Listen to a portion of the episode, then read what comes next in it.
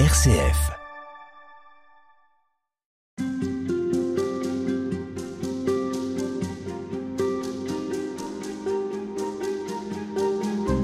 Frère Jean-Thomas de Beauregard, je rappelle que vous êtes l'auteur aux éditions du Cerf d'un livre intitulé La spiritualité de la bûche. L'art de mettre le feu sur la terre, c'est ce que nous essayons de d'évoquer avec vous et de comprendre avec vous dans ces entretiens, parce que notre vocation, c'est donc de devenir fils et filles de Dieu, de le redevenir, d'y consentir. Et pour cela, eh bien, il y a la grâce. Alors, vous disiez qu'il y a une répartition, on va dire, inégale de, des capacités de chacun et puis de, de, de la grâce aussi, euh, de façon à ce que nous ayons besoin les uns des autres. Le risque, c'est que les plus forts écrasent les plus faibles, parce que ça demande, ça suppose une, forme de solidarité, mais ça peut créer l'inverse. Eh oui, c'est le risque de la liberté. Euh, le Seigneur, euh, dans son infini respect pour ses créatures, euh, prend ce risque insensé de, se mettre à la merci d'une certaine manière de ce qu'on fera des dons naturels et des dons surnaturels qu'il nous fait. Oui, c'est un risque, euh, mais je crois que c'est un risque qui vaut la peine d'être tenté de la part de Dieu parce que sans ça, sans ça, peut-être que les choses euh, iraient mieux, mais euh, nous serions totalement passifs parce qu'il aurait tout, il aurait tout fait lui-même. Oui, bien sûr, il aurait fait tout lui-même et il le peut, il est tout puissant et peut-être que le résultat aurait été plus satisfaisant. Sauf que dans ces cas-là, euh, nous aurions été des marionnettes passives entre les mains de Dieu et que Dieu préfère prendre le risque que ça ne se passe pas aussi bien que possible, mais que nous soyons réellement actifs et acteurs d'une certaine manière de notre propre salut. Nous ne sommes pas les auteurs de notre salut, mais nous sommes à minima les collaborateurs actifs de notre propre salut, sans quoi, encore une fois, nous sommes des marionnettes passives, et ça n'est pas digne de l'homme que Dieu a voulu créer avec une intelligence, une volonté à son image. Pourquoi est-ce que vous parlez de l'humilité dans votre livre? Est-ce que c'est justement parce que c'est une des, euh, manières de contrecarrer ou de une, une, garantie contre la tentation de nous-mêmes, de la toute-puissance et puis de la domination de nos frères? Il y a de ça. Il y a aussi le fait que l'humilité, elle est fondamentale parce que elle doit accompagner tout le reste. Je veux dire par là que euh, tout ce que nous vivons, tout ce que nous faisons même de grand et de beau pour Dieu peut être gâté par l'orgueil, par la vanité, par l'ego, de telle sorte que si nous n'avons pas l'humilité qui accompagne tout ce que nous faisons, eh bien en réalité tout ça retombe comme un soufflet et ne sert de rien. Alors, il faut faire attention avec ce mot humilité. D'ailleurs, vous le dites dans votre livre, ça peut devenir, ça peut confiner à la caricature, surtout dans le milieu catho. Oh oui. Alors, il n'y a rien de pire que l'humilité des milieux catho, de euh, il faut être plus bas que terre, il faut viser absolument la médiocrité, et plus c'est médiocre, mieux c'est, parce que ça va plaire au bon Dieu. Euh, non. Euh, le Seigneur nous appelle à des grandes choses, à faire de grandes et belles choses, et c'est honorer Dieu que de faire les, les, choses le mieux possible et en tirant le maximum de nos capacités. Donc attention à ne pas viser la médiocrité. Vous savez, on va faire vraiment profil bas et on va surtout pas rien qui dépasse, etc. Et il faut que ce soit le plus terne possible. Non, ça c'est une caricature de l'humilité chrétienne. Et tant mieux si Nietzsche et les autres méprisent les chrétiens qui pensent ça. En revanche, ce qui est vrai, c'est que l'humilité chrétienne, ça consiste à faire les grandes et les belles choses et le mieux que nous faisons, mais en attribuant tout le temps le mérite d'abord à Dieu, parce que c'est lui qui en a suscité l'initiative, c'est lui qui l'a accompagné de bout en bout, et c'est lui qui lui donne de porter du fruit. Au fond, il s'agit à chaque fois que nous vivons quelque chose de grand et de beau, et j'espère que nous en vivons tous, de dire Merci Seigneur. Merci Seigneur parce que tu m'as donné de poser cet acte bon, beau et grand. Merci Seigneur parce que si je m'en accapare le mérite, d'abord c'est un mensonge contre la vérité, parce qu'en réalité, c'est Dieu qui m'a donné de l'accomplir. Et puis en plus, je vais perdre le bénéfice de cet acte bon, parce que, au fond, j'en tirerai orgueil, et c'est comme si ce n'était rien, c'est du vent. Qu'est-ce que c'est le bénéfice d'un acte bon? Bah, Le bénéfice d'un acte bon, c'est que euh, malgré tout, il ne s'agit pas de faire une comptabilité d'épicier Mais le Seigneur euh, veut que les dons de la grâce en nous ne soient pas stériles. Il veut que ça porte du fruit. C'est la parabole de la vigne que nous donne Jésus en Jean 15 de mémoire. Et il que nous de Jean, l'évangile de Jean, 15. voilà. Euh, il veut que nous portions du fruit. Euh, et donc, il faut qu'il y ait des actes qui suivent. Sans ça, si on reste les doigts de pied en éventail en se disant bah très bien, je reçois la grâce et je ne fais rien, nous ne sommes pas à la hauteur de notre vocation. Il faut que ça porte du fruit.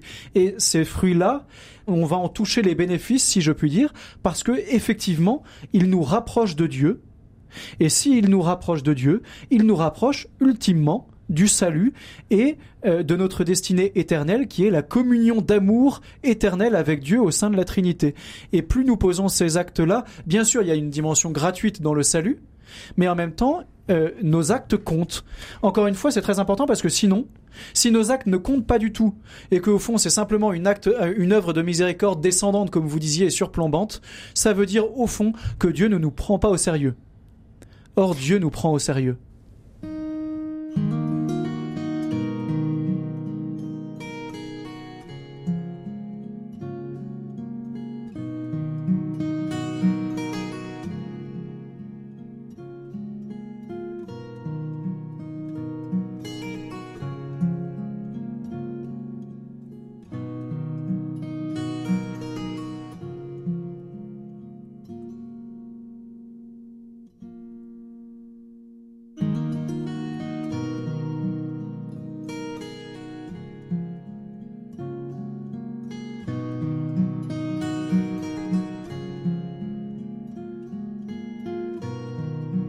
Est-ce que l'humilité, frère Jean-Thomas de Beauregard, c'est aussi une manière de laisser de la place aux autres, de tenir compte du fait qu'ils sont là, euh, qu'ils ont, comme vous le disiez aussi, des choses à nous apporter, que nous avons besoin d'eux?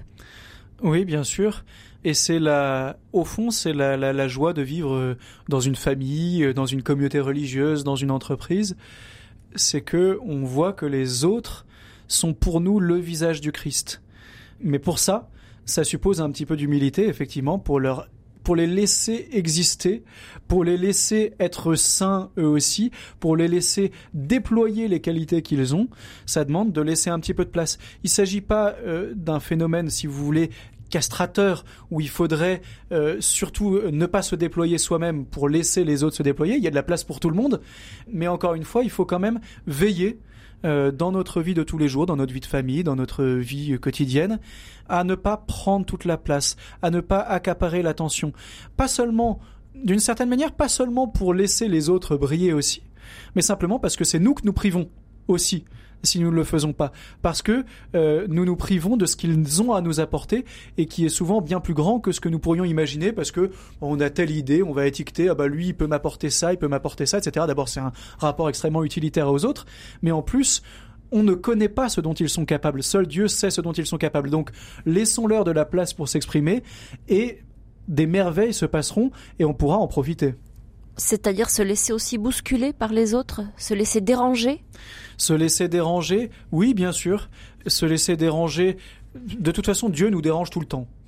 Dieu est un est un propriétaire exigeant quand on est locataire euh, de, sa maison parce que il nous dérange tout le temps, il arrive à temps et à contre-temps, il bouscule nos plans et euh, en général il nous bouscule soit directement, soit par l'intermédiaire des personnes qu'il a placées sur notre route. Et tant mieux. Sinon, on passe notre vie chrétienne dans un fauteuil tranquille et au fond il se passe jamais rien. C'est pas ça la vie chrétienne? Ah ben non, la vie chrétienne, effectivement, c'est de se laisser surprendre euh, parce que sont les autres, à la fois en bien, parfois en moins bien, mais en tout cas se laisser déranger. Au fond, le Christ passe son temps à se laisser déranger. Euh, alors souvent il prend le devant, il va directement voir les gens, mais souvent il se laisse déranger. Euh, on dit ah tiens euh, il va, vous savez c'est ce passage de l'Évangile où il essaie de se retirer pour aller prier tranquille, et puis les gens qui ont vu qu'il allait prier viennent le déranger là où il est. Et bon on pourrait se dire bon ça va, je vous ai déjà donné tel miracle, tel enseignement, laissez-moi tranquille. Ben non, même le Christ se laisse déranger, et comme le serviteur n'est pas plus grand que le maître, ben nous aussi il nous est demandé de nous laisser déranger et parfois même de prendre les devants pour aller voir les personnes et se laisser parfois instruire par elle, se laisser enseigner par elle, même si nous avons évidemment quelque chose à leur apporter. Euh, il faut pas non plus euh, s'aplatir. Euh, ah moi je n'ai rien à leur apporter. Mais si, vous avez quelque chose à leur apporter, mais eux aussi. C'est une circulation normale. Et quels que soient les milieux, quels que soient les domaines dans lesquels on évolue, euh, parfois ça peut venir de gens totalement inattendus, qui, qui a priori peuvent paraître très loin de nous. Bien sûr, ça peut être soit effectivement des personnes qui semblent très dépourvues de toute euh, euh, qualité humaine, voire morale parfois, et qui pourtant, dans un éclair qui est l'éclair de la grâce, vont nous apporter quelque chose de ce qu'est Dieu. Ça peut être même des personnes qui sont totalement ignorantes de la foi et qui pourtant, par leur comportement, vont nous laisser transparaître quelque chose de la bonté de Dieu. vraiment, il y a toutes les situations. Et c'est un cadeau que nous fait le bon Dieu. Euh, parce que le bon Dieu... Ça, c'est la grâce aussi Mais oui, parce que le bon Dieu, quand même, quand on y réfléchit, je sais pas pour vous, mais moi, je le vois pas tous les jours. Je ressens pas sa présence tous les jours. Je le touche pas tous les jours, même dans les sacrements euh, ou dans la parole de Dieu. C'est souvent un peu aride, un petit peu, un petit peu austère. Mais il y a ce cadeau que nous fait le Seigneur, que il y a le prochain quel que soit son visage. Et ce prochain, celui-là justement, il a un visage que je peux voir, je peux le toucher, je peux l'entendre, je peux me laisser saisir par lui. Et ce visage, le Seigneur nous fait euh, cette confidence que c'est le sien en fait. Et donc c'est ce cadeau que nous fait Dieu, que lui qui est austère, qui est peut-être un petit peu euh, loin parfois dans nos vies, il s'incarne par euh, ce frère qui est en face de moi. Et qui est très proche, lui. Et qui lui est très proche. Et accessoirement, c'est une vérification. Parce que je peux toujours dire, ah mais moi j'aime le bon Dieu, vous comprenez, euh, j'ai des grands frissons quand je suis devant le Saint-Sacrement, quand je prie, mon cœur fait boum boum, euh, je suis quelqu'un de très vertueux, de très saint. Ouais, la vraie vérification, c'est euh, le prochain. C'est ce que dit Saint Jean dans une de ses épîtres. Tu dis que tu aimes Dieu que tu ne vois pas, mais tu n'aimes pas ton prochain que tu vois. ça bouscule. Ça bouscule un petit peu, mais tant mieux. C'est un bon critère de vérification. À demain pour le dernier entretien de ces haltes spirituelles. Merci.